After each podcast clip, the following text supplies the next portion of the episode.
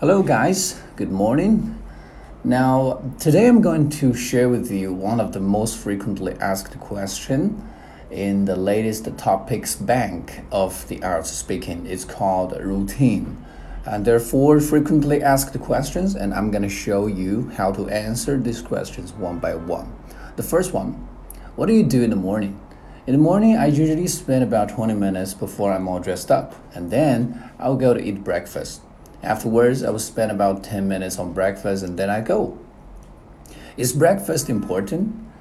Of course, I do believe that breakfast means a lot. And since I'm already working, breakfast is essential for my morning's work.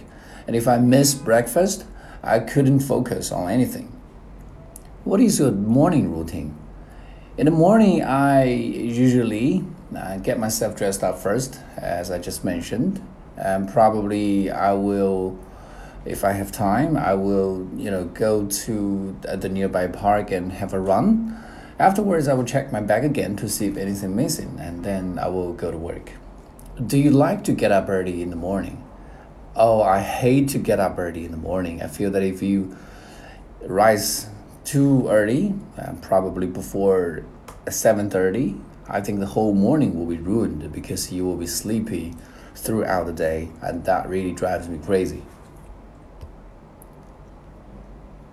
好的，以上就是针对这道题的一个示范。然后呢，对于现在所有的在考的雅思口语 Part One、Part Two 和 Part Three 的话题呢，我都有制作一个完整的答案。那么需要的同学呢，可以在淘宝中搜索“店铺长沙雅思”四个字啊，搜索“店铺长沙雅思”四个字，然后呢，就可以找到获取神助攻的方法。Okay, and I will see you next time. Good luck with your test.